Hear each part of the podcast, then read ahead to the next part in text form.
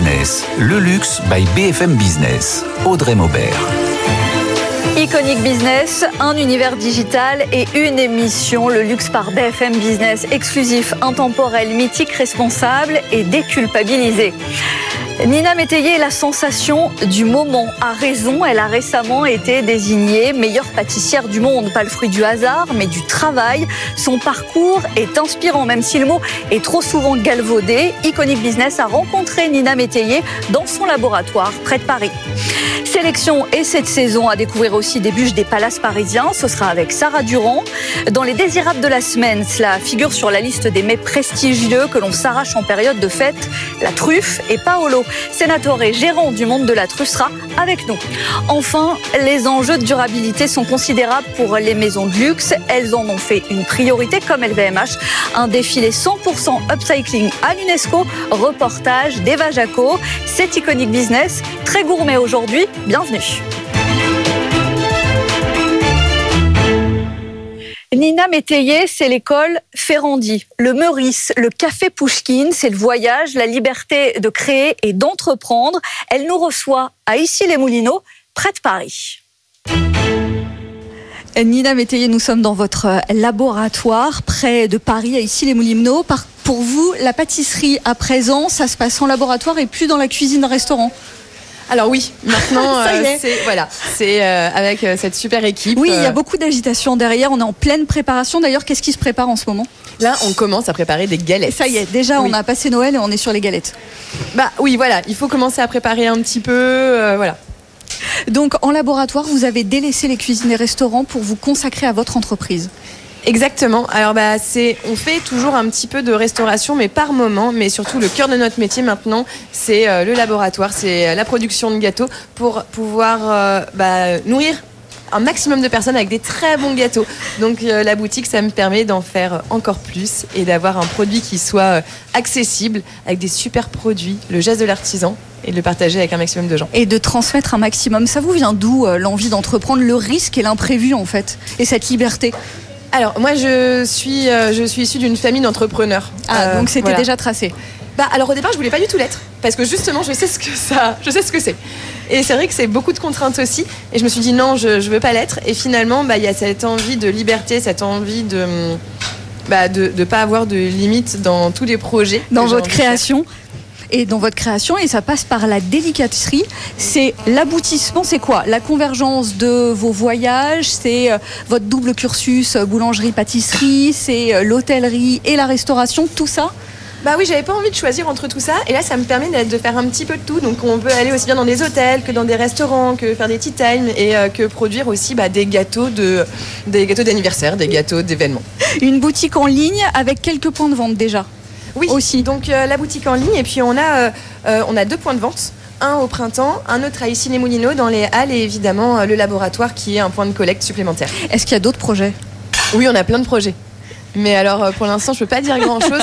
On a un nouveau point de vente qui va ouvrir dans l'année qui arrive. dans le 15e arrondissement. Et c'est donc le modèle que maintenant vous voulez tenir augmenter, améliorer, diffuser, mais c'est le modèle que vous allez garder. Voilà, alors on va pas augmenter non plus trop. Euh, dans l'idée là, euh, je veux pas augmenter beaucoup plus ces quantités parce que bah il y a des il faut suivre. Oui, c'est ça qui travaille derrière chaque dessert. Il y a du pochage, il y a du travail, il y a du sourcing produit. Euh, on a très peu de matériel, hein, on fait tout à la main, on fait tout du début à la fin nous-mêmes. Et c'est vrai que ça, ça demande du temps et que je peux pas en produire en quantité trop grande. C'est ça, ça serait à l'encontre de la qualité du produit et je veux pas. Il faut que ça reste euh, raisonné. Alors là, on le voit autour de nous, si vous nous suivez à la télévision et vous nous regardez en replay, en plein rush, il y a des bûches d'un côté, il y a des galettes de l'autre. Est-ce que vous êtes déjà complètement euh, sold out? Est-ce que les carnets de commandes sont pleins à craquer? Alors oui. Euh, on peut encore réserver des petites choses, mais c'est vrai que pour les bûches, il y en aura en boutique les jours, euh, le, 23, le 24, enfin même tout le mois, hein, il y en aura en boutique. On peut aller les acheter directement là-bas, mais pour euh, en fonction de notre capacité de production. C'est vrai que les commandes de certaines bûches sont déjà euh, toutes passées. Évidemment, les galettes, pas encore. Là, on, commence à en produire un petit peu parce mhm. qu'il y a déjà des amateurs de galettes, mais c'est uniquement sur commande. Et puis pour le moment, et puis après, euh, non, évidemment, on peut encore commander plein de galettes pour le mois de janvier. Les ventes sont évidemment. Et d'ailleurs, Nathan Cocampo a suivi la conception de vos produits stars. On le retrouve euh, à présent à vos côtés. Aujourd'hui, on va faire une pavlova aux fruits exotiques, de la mangue, de la passion, du citron vert et une chantilly avec de la vanille et de la tonka. Pour faire la pavlova, il me faut une belle meringue, de la chantilly et des fruits. C'est un petit peu de sport avant de manger les gâteaux, ça fait du bien. La chantilly, faut pas qu'elle soit trop montée. Si elle est trop montée, elle sera grasse et on perdra toute la saveur qu'on a mis dedans parce que le gras va tapisser les papilles on n'aura plus de goût. Et moi j'adore la pavlova parce que justement il y a ce travail de la meringue, ce travail de la chantilly, du pochage que j'adore. Là j'ai réalisé un confit. Donc ça c'est de la mangue, de la passion, un petit peu de fève de tonka, de la vanille et du citron vert. On a toujours des bonnes mangues mûres avec ce petit côté poivré, le côté très doux, légèrement acidulé mais vraiment avec un parfum. Là on sent ça, ça embaume. Mon envie de faire la boulangerie et de la pâtisserie a commencé quand j'étais au Mexique. Donc c'est un fruit que je mangeais beaucoup à l'époque. Et en plus, le dessert qui a été reconnu euh, par la presse au tout début, ça a été mon île flottante exotique. Donc c'est vrai que j'ai un amour particulier pour ce fruit. Et le petit zeste de citron vert qui va, quand on va ouvrir la boîte, va sentir bon le citron vert. Euh, ça apporte de la couleur et beaucoup de goût. Et voilà, c'est prêt. Alors, c'est bien de le laisser au frigo à peu près 3-4 heures parce que la meringue va commencer à reprendre un peu en humidité. Euh, et puis après, il faut manger. Voilà. À table. Merci Merci, au revoir. C'est un business qui s'est installé, qui a, euh, qui a cessé de progresser, j'imagine, avec votre chiffre d'affaires qui augmente année après année.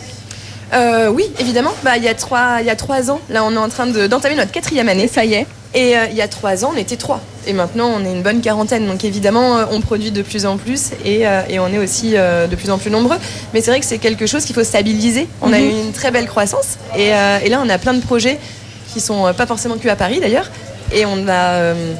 et donc on, on se développe, mais euh, toujours dans le respect de l'artisanat, des beaux produits et, et des gens qui y travaillent. Pas qu'à Paris, en France, mais aussi à l'étranger? Oui, Vous gardez cette appétence pour, euh, pour l'international? Bah, ce qui est chouette avec, euh, avec la pâtisserie, c'est que ça peut se partager partout. Partout. Par tout le monde. Il n'y a pas d'âge, euh, il n'y a pas de frontières. Et, euh, et c'est ce qui est beau en pâtisserie. Et moi, plus je vais le partager avec un maximum de gens, et plus je serai heureuse. Donc évidemment que si jamais on peut voyager avec ce métier, j'en je suis très contente.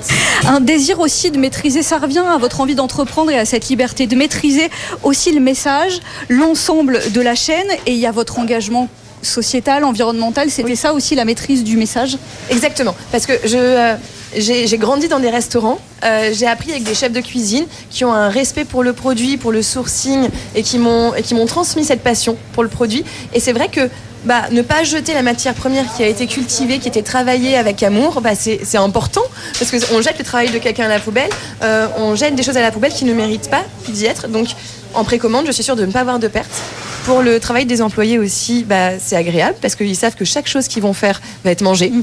Euh, économiquement, c'est intéressant. Oui. Et puis en plus, bah, respect du, euh, de la, des producteurs, euh, des, des de l'ensemble qui- de la chaîne. Euh, comme euh, d'ailleurs LVMH, hein, qui, pour qui aujourd'hui le luxe rime avec durabilité, un défilé euh, 100% upcycling, c'est à l'UNESCO et c'est un reportage d'Eva Jaco. À l'occasion du sommet Live 360 à l'UNESCO, LVMH présente un défilé 100% upcyclé. Nous avons eu la chance de découvrir le fitting en avant-première. Je vous emmène avec moi. Kevin Germanier, vous êtes le directeur artistique à l'origine de ce défilé. Alors aujourd'hui, c'est la dernière ligne droite. Qu'est-ce qui se décide ce matin? Alors aujourd'hui, c'est assez crucial. On fait tous les final fittings et on a 40 produits à fitter sur euh, 15 mannequins. Les produits utilisés sont issus à 100% de matières recyclées. D'où proviennent-elles? Alors elles proviennent de la plateforme Nona Source de WeTurn et aussi ces différents produits des différentes maisons de LVMH. Est-ce que vous pouvez nous montrer un exemple euh, d'une pièce qui vous a pris euh, énormément de temps de travail? Alors je pense que le meilleur exemple, c'est cette veste bomber. On a sept produits euh, qui ont été tissés. Même le fil de trame, il provient de Nona Source.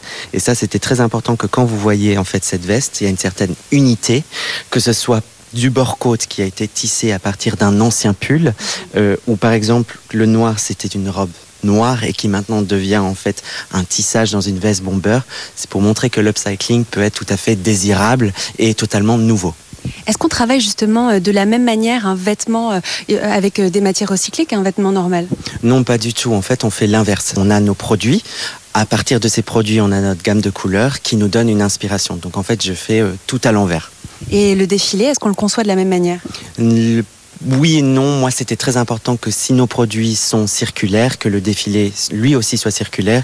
Du coup, on a travaillé avec des personnes qui sont basées sur Paris, mais aussi quand on caste, par exemple, les filles, on a fait en sorte de ne pas faire venir des filles euh, d'autre part de Paris et de trouver les bonnes. Hélène Valade, les euh, enjeux environnementaux prennent de plus en plus euh, d'importance au sein des maisons de luxe du groupe LVMH. Vous avez lancé il y a trois ans ce programme Life 360. Aujourd'hui, quel est le premier bilan? Les maisons s'en sont emparées, elles se sont mobilisées sur Live 360 et, on obtient aujourd'hui trois gros résultats. D'abord, les maisons sont embarquées dans une trajectoire d'économie circulaire et c'est extrêmement important pour réduire l'empreinte environnementale de nos produits. Elles se sont aussi passionnées sur l'agriculture régénératrice. Ce sont des nouvelles pratiques agricoles qu'elles ont intégrées dans leur chaîne d'approvisionnement. Et enfin, elles ont fait de gros efforts sur le climat, notamment d'ailleurs dans la dimension transport réduire le scope 3. Kevin, on se retrouve euh, après ce show. On peut dire que la mission a été euh, réussie. Le show a été salué par Antoine Arnaud, Nathalie Portman. Comment vous vous sentez? Euh, satisfait, un petit peu fatigué parce que quand même c'était beaucoup de travail, mais vraiment je suis fier de mes équipes et de la mission a été accomplie, vraiment. Donc très satisfait et content d'aller dormir bientôt. Et selon vous, c'est ça finalement l'avenir du luxe et à l'image de ce défilé incroyable? Oui, et surtout à savoir que la collection s'appelle Prélude. Du coup, on verra ce qui arrive. Affaire à suivre donc. Merci beaucoup, Kevin. Merci.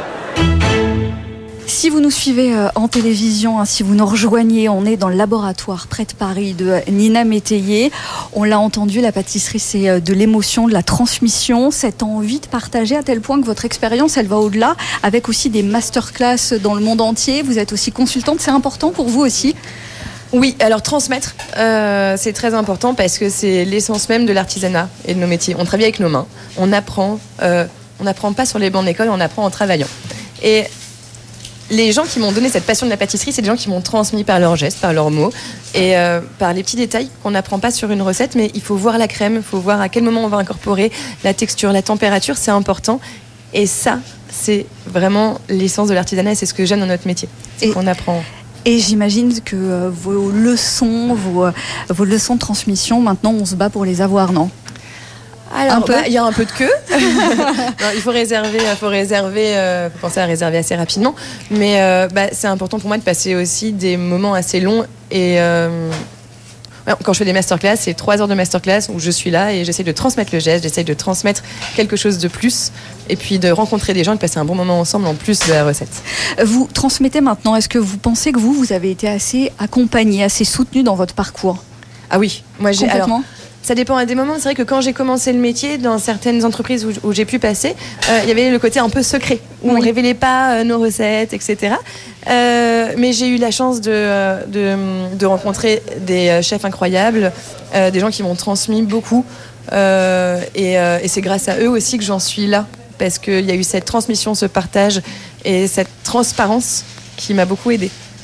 Euh, vous êtes la première femme à être élue par vos pairs meilleure pâtissière du monde. Ça met la pression. Est-ce que ça coupe l'inspiration ou pas du tout? Ah ben non, ça donne de l'inspiration, c'est incroyable, ça, ça porte toute une équipe, ça, nous, ça permet d'être très fier de ce qu'on fait au quotidien. Euh, c'est une très grande fierté, c'est un grand honneur et, euh, et, une belle responsabilité aussi. Oui, responsabilité, vous vous sentez maintenant un rôle modèle? Alors, je, ne vais pas dire ça. Voilà, peut-être que je le suis euh, et, j'espère. Après, c'est pas à moi de le dire, mais en tout cas, je me dois de. Euh, de, faire attention, euh, de porter, d'avoir bah, cette transmission mhm. justement qui est très importante et bah, d'être là pour les gens qui, qui, ont envie et si jamais je peux faire plus, je le ferai évidemment. Et d'autres vous ont inspiré comme ça sur votre parcours? Bien sûr, euh, je pense que les, euh, y a des figures comme ça qui sont assez importantes. Euh, bah moi, il y a Camille Le Sec, Yannick Aleno, Christophe mhm. Helder, Jean-François Piège, Philippe Uraca. Enfin, il y a plein de noms comme ça. Amandine Chéniaud qui m'a apporté énormément aussi, Denis Baron. Enfin, tous ces gens-là.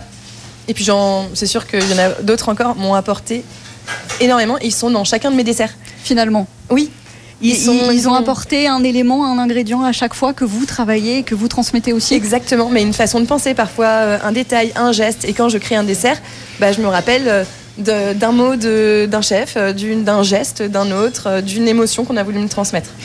chaque semaine dans Iconic Business, on a les iconiques de l'invité. On change un peu les règles avec vous, Nina Métayer. Votre dessert préféré Mon dessert préféré. Alors, celui que j'adore manger, ça change un peu tous les jours en fonction de mon humeur. Mais là, j'aimerais bien manger une tarte tatin, par exemple, avec Ouais. une bonne crème dessus, assez simple, un bon feuilletage, euh, vous voyez, qui a cuit avec la pomme, la bonne pomme avec un bon goût euh, puissant, ce petit côté crème, euh, crème crue, fraîche, pas sucrée dessus, avec le côté un peu acidulé. Ça, ça, j'aimerais bien manger Une- ça. bah, nous aussi, ça nous fait envie. Une création qui vous ressemble le plus, qui dit le plus de vous dans vos créations. Alors, il y en a deux peut-être. Euh, J'aurai la galette parce qu'en plus, on en fait derrière. Et pour Oui. moi, j'ai un amour pour la galette qui est, euh, qui est vraiment euh, incroyable parce que je, je suis boulangère de base. Donc, j'adore le tourage, j'adore le beurre, la farine, euh, le côté où, où c'est magique une galette. Ça Oui. réunit. C'est un gâteau qui réunit autour de la table. Et c'est un gâteau gourmand, ludique. Et puis aussi, bah, il y a un gâteau que j'adore, c'est la pavlova, parce que bah, j'adore les fruits, la crème, euh, le côté euh, très technique de la meringue et du pochage, de la chantilly. Donc c'est quelque chose que c'est un gâteau que j'adore manger, que j'adore faire. Et ça fait partie de votre parcours, ça dit beaucoup de votre parcours. Exactement. Et bon après voilà, j'ai voyagé, Ouais. euh, j'ai j'ai voyagé en Australie notamment, et c'est vrai que Anna Pavlova est quand même une danseuse. Incroyable. Un dernier mot, parce qu'on est dans Iconic Business, c'est quoi le luxe pour Nina Métayer? C'est en fait les choses simples, m'attabler avec des bons produits. Je pense qu'en fait c'est ça, partager des bons produits avec des gens. Je pense que c'est le partage. Et ça pour moi, c'est ce que partager des petits bouts de bonheur. Je crois que c'est dans la simplicité. C'est une bonne réponse, je pense. Merci beaucoup, Nina Métayer, euh, de nous avoir accueillis dans votre laboratoire ici, les Moulineaux. On a pu suivre euh, en plein travail, en plein rush, juste avant les fêtes, justement. Bon, plutôt bûche ou galette des rois, vous n'êtes pas obligé de choisir. Pas de changement d'univers tout de suite. Dans Iconic Business, on retrouve une sélection des bûches, notamment euh, du Crayon, du Shangri-La, entre autres. Et c'est avec Sarah Durand.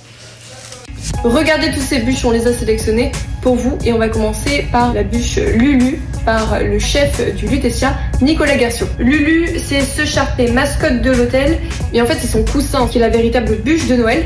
Et au niveau saveur, on est sur un croustillant au citron vert, crémeux aux fruits de la passion et mousse à la vanille. Et on continue avec une bûche très design, c'est celle-ci, celle de l'Hôtel du Crayon. Et cette année, le chef Mathieu Carlin a décidé de collaborer avec la designer Victoria Wilmots. Et justement, cette forme que vous voyez là, très graphique, eh bien c'est un mouvement qui revient très souvent dans son travail. Dans ses saveurs, elle se veut quand même assez régressive, avec une mousse au petit suisse, riz à la vanille, riz soufflé et caramel. Et je poursuis avec la bûche des enfants parce que pour le chef Eddie Ben Ganem du Trianon Palace, et bien Noël c'est quand même avant tout pour les petits. Mon beau sapin c'est le nom de cette bûche signature.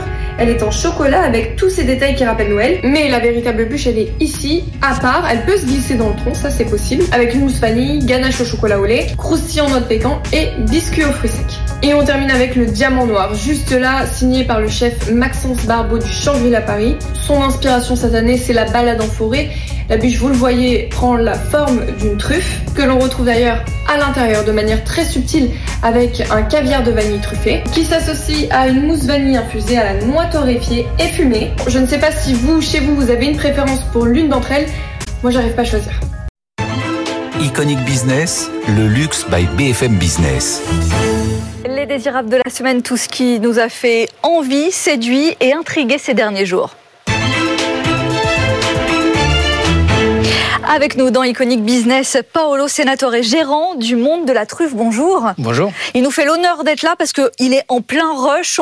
C'est une parenthèse au milieu de cette période dingue. Et évidemment, Nathan Cocampo, votre sélection cette semaine avec une montre née de la collaboration entre l'une des plus anciennes manufactures suisses et le vignoble Château-Latour. Oui, tout à fait, entre Girard Perregaux et Château Latour, avec un cadran unique fabriqué avec les galets du vignoble. Résultat, chaque cadran est unique avec ses propres nervures sablées, mécanisme en remontage automatique, or rose, bracelet en cuir d'alligator, seulement 18 exemplaires à 35 000 euros. On connaît Rolls-Royce, euh, évidemment, pour ses voitures de luxe, son bouchon de radiateur iconique. Mais depuis de nombreuses années, le constructeur se développe aussi dans plein d'autres domaines hautement technologiques. Et le géant britannique vient de dévoiler un mini-réacteur nucléaire destiné à la Lune. Oui, la Lune. Objectif donc, alimenter en électricité une colonie humaine sur place grâce à la fission nucléaire. Rolls-Royce avait reçu plus de 3 millions d'euros de la part de l'Agence spatiale européenne Pour développer ce prototype, un premier modèle utilisable sur la Lune pourrait voir le jour d'ici la fin de la décennie. On reste très terre à terre. Hein. L'alliance d'un whisky d'exception et le savoir-faire de la joaillère française Dolly Cohen. Oui, le résultat, c'est une bouteille en édition limitée à 300 exemplaires d'un scotch de 15 ans d'âge, entouré d'une cage en or dessinée par l'artiste française. 38 heures de travail ont été nécessaires. Et enfin, on finit avec un petit air de Charlie et la chocolaterie en cette fin d'année, avec la sortie aussi de Wonka. Le Ritz Paris a caché un ticket d'or, figurez-vous, pour chaque achat au sein de son chalet de Noël éphémère Place Vendôme. Une chance donc de gagner ce golden ticket avec à la clé une nuit et un dîner d'exception pour deux au Ritz. Le gagnant sera révélé le 5 janvier sur la place Vendôme. Le célèbre palace parisien aussi a installé un carrousel et propose des chocolats chauds de François Perret. On a fait les choses en grand. Merci Nathan Cocampo. On vous retrouve pour une prochaine euh, sélection euh, très vite en plateau dans les désirables de la semaine. Paolo Senatore. Si vous nous suivez à la télévision, vous découvrez ce trésor incroyable à côté de vous. Il vous manque l'odeur aussi parce que c'est assez impressionnant. Donc vous êtes spécialiste et fournisseur. Vous approvisionnez les grandes tables en ce moment? En ce moment, oui, absolument. C'est ce que je fais depuis 25 ans aujourd'hui. depuis 25 ans parce que c'est une histoire familiale. En fait, vous êtes la deuxième génération. Exactement. C'est mon père qui a fondé l'entreprise euh, il y a 25 ans. Et euh, aujourd'hui, j'ai repris le flambeau. Et c'était quoi? Par euh, amour de la truffe? C'était assez logique? Et vous, vous avez repris le flambeau? Alors, mon père, c'est la première fois, euh, ses premières truffes, ça a été pour rendre service à un de ses amis restaurateurs à Paris. Euh, il allait les chercher en Italie, c'était de la truffe blanche euh, d'Alba. Et, euh, et par la suite, il s'est dit pourquoi pas euh, développer ça autour euh, d'autres restaurants, pour d'autres restaurants. Qu'est-ce qui fait une truffe de qualité Vous qui êtes connaisseur? Aujourd'hui, euh, c'est une truffe de qualité. On peut la reconnaître euh, grâce à sa couleur, son parfum euh, et aussi la fermeté, qu'elle soit pas trop molle. Quand vous tombez sur une truffe en particulier, est-ce qu'il y en a une qui vous fait l'effet d'un diamant que vous avez euh, déniché comme pourrait trouver un, un joaillier Est-ce qu'il y a encore des produits qui vous font rêver? Alors, euh, la truffe, toutes les variétés de truffes me font toujours rêver parce que juste d'en trouver, c'est assez rare. Même la truffe d'été ou euh, la truffe d'automne, euh, c'est même ces truffes-là sont, sont rares et, et les trufficulteurs, on remercie les trufficulteurs euh, de porter toute ce, ce- cette attention à ce produit. Et aujourd'hui, celle qui me fait les deux variétés qui évidemment me font le plus frissonner, on va dire, c'est euh, quand même la truffe blanche d'Alba parce qu'elle est déjà, elle n'est pas cultivée, elle est sauvage encore. Donc euh, celle-ci, quand on la trouve, c'est encore plus plus rare. Et celle-ci, ça veut dire quand vous la trouvez, elle est, euh, elle est achetée avant euh, d'avoir été mise en vente, elle est réservée. Comment ça se passe et à quel prix elle, elle se vend? Alors aujourd'hui, on peut la trouver, on va dire en terre, c'est-à-dire tout juste sortie de la truffière. Entre, elle doit se négocier entre 700 et 1000 euros. Mais après, il y a tout un travail de sélection, de nettoyage, de canifage, euh, et donc ça fait augmenter un peu le prix évidemment. Quels sont vos clients à l'heure actuelle? Euh, les tables étoilées, euh, évidemment, Évidemment. mais aussi euh, des restaurants, des brasseries, euh, des euh, tout, tout restaurant qui aimerait euh, consommer euh, de la truffe. Qui aimeraient, mais est-ce qu'ils peuvent tous en fait? Est-ce que vous aussi vous choisissez vos clients finalement à qui vous vendez? Euh, non, je ne me permets pas de les choisir encore, mais c'est le produit qui s'en charge. Une extrême dépendance évidemment au climat.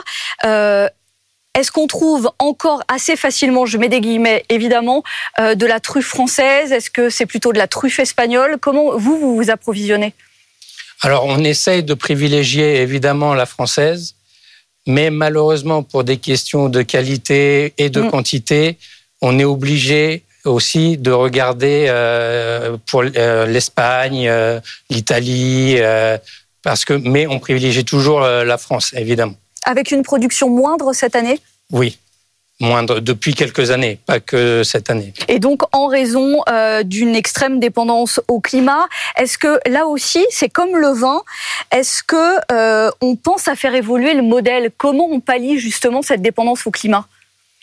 Malheureusement, très difficilement. C'est on, on, essaye de mettre les truffières euh, à l'arrosage. C'est c'est mais euh, c'est on maîtrise pas encore assez bien pour euh, si, on arrose trop c'est aussi néfaste pour la truffe. Si on n'arrose pas assez donc tout ça on est en train de s'améliorer tous les ans mais malheureusement, euh, c'est le temps euh, joue contre nous. Le, juste équilibre. Le gros des ventes se joue euh, maintenant pour vous à l'heure actuelle. Vous vendez de plus en plus à cette saison-là. Ça reste très saisonnier.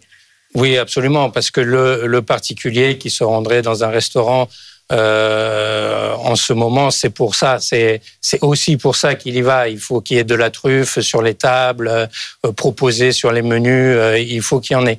Alors que je vous dirais que en janvier, elle sera meilleure qu'aujourd'hui. Meilleure et moins chère?